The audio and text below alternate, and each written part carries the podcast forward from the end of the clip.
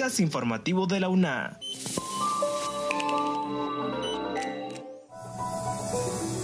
Bienvenidos a este espacio de divulgación de la Universidad Nacional Autónoma de Honduras. Les saluda Jessy Arita. En esta edición, la coordinación de posgrados de la Facultad de Ciencias Sociales se plantea grandes retos para el 2022. Realizan primer estudio que describe patrones de actividad de murciélagos filostómidos en Ciudad Universitaria. Expertos consideran que la UNA debe potenciar el liderazgo de dirigir la educación en la doceava jornada de innovación educativa. Desarrollan ponencias sobre la mejora continua de los espacios virtuales de aprendizaje y protocolo de mejoras de las asignaturas virtualizadas. Pero antes, Kaylin Espinosa informa sobre la presentación del volumen 17 de la revista Población y Desarrollo, Argonautas y Caminantes de la Maestría en Demografía y Desarrollo. La maestría en Demografía y Desarrollo de la Universidad Nacional Autónoma de Honduras presentó recientemente el volumen 17 de la revista Población y Desarrollo, Argonautas y Caminantes, la cual incluye 11 interesantes artículos de investigación y contiene la colaboración artística de Osman Godoy. La revista tiene como objetivo la difusión y visibilidad de la investigación nacional e internacional en temas de población y desarrollo. Así, en esta edición de los 11 artículos, 5 son de autores extranjeros y 3 de autores nacionales. Además, este año se recibieron 13 trabajos, lo que resulta muy significativo, dado que normalmente el número ascendía a 8 estudios. Escuchemos a la doctora Marisabel Zelaya, editora adjunta de la revista. La revista generalmente se ha publicado en un formato físico y en un formato digital. Eh, inicialmente vamos a comenzar con la parte del formato digital, no porque, eh, y ahí, ahí tenemos un reto para nosotros también, que la revista se va a volver electrónica en su momento. Entonces, eh, vamos a iniciar con el formato digital. Hemos tenido algunos atrasos con la impresión, va producto de los procesos administrativos, pero va a estar disponible desde este primero de diciembre en la plataforma o en la página virtual, ¿verdad?, de nuestra maestría, la maestría en demografía y desarrollo. Gracias a Kaylin Espinosa. A continuación, Esdras Díaz con un informe sobre la participación de destacados académicos en la jornada Los Caminos hacia la Universidad Híbrida Digital, Abierta y Multicultural, donde se abordó la transformación de la educación superior. En el marco de la decimosegunda jornada de innovación educativa, Los Caminos hacia la Universidad Híbrida Digital Abierta y Multicultural, organizado desde la Universidad Nacional Autónoma de Honduras, se presentó un panel con expertos nacionales quienes discutieron sobre los caminos a seguir en la búsqueda de la transformación de las universidades hondureñas.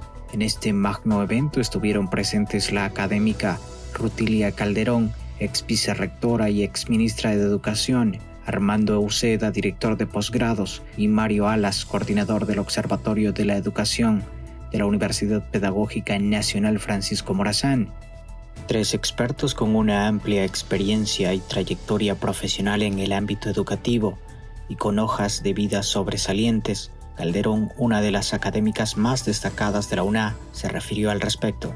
Eh, en países como los nuestros, hay que decirlo, eh, darle continuidad y sostenibilidad a una iniciativa que convoca académicos de, de diferentes eh, instituciones de educación superior, de la Secretaría de Educación, pero también de fuera del país, es realmente algo digno de reconocimiento. Los expertos consideran que la UNA debe potenciar el liderazgo de dirigir la educación superior en el país, así como hacer suyo el paradigma del desarrollo humano sostenible, y a partir de allí hacer reformas en los currículos para que sean actualizados acorde a las necesidades que la población tiene en materia educativa.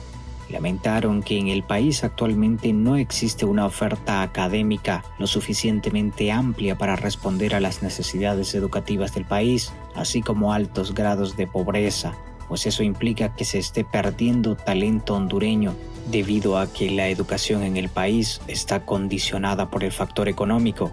Finalmente, los académicos acordaron que es necesario realizar cambios inmediatos en aras de ponerse a tono con lo que sucede en el mundo actual.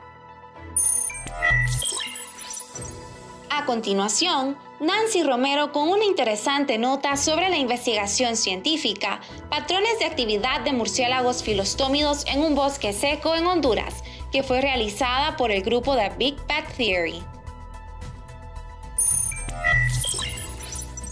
Diego Ordóñez, estudiante de la carrera de Biología de la Facultad de Ciencias de la Universidad Nacional Autónoma de Honduras, junto a su equipo de investigación Big Bang Theory, realizaron un estudio cuyo objetivo es describir los patrones de actividad de murciélagos filostómidos en Ciudad Universitaria. Fueron capturados 114 ejemplares de las siete especies de estos mamíferos desde el 26 de febrero del 2015 al 29 de abril del 2016. El muestreo se realizó en diferentes puntos del campus usando las redes de niebla que fueron colocadas en el Palacio Universitario, Observatorio Astronómico, Jardín Botánico y Mariposario Anartia. Diego Ordóñez nos hablará de los resultados obtenidos del muestreo de la investigación.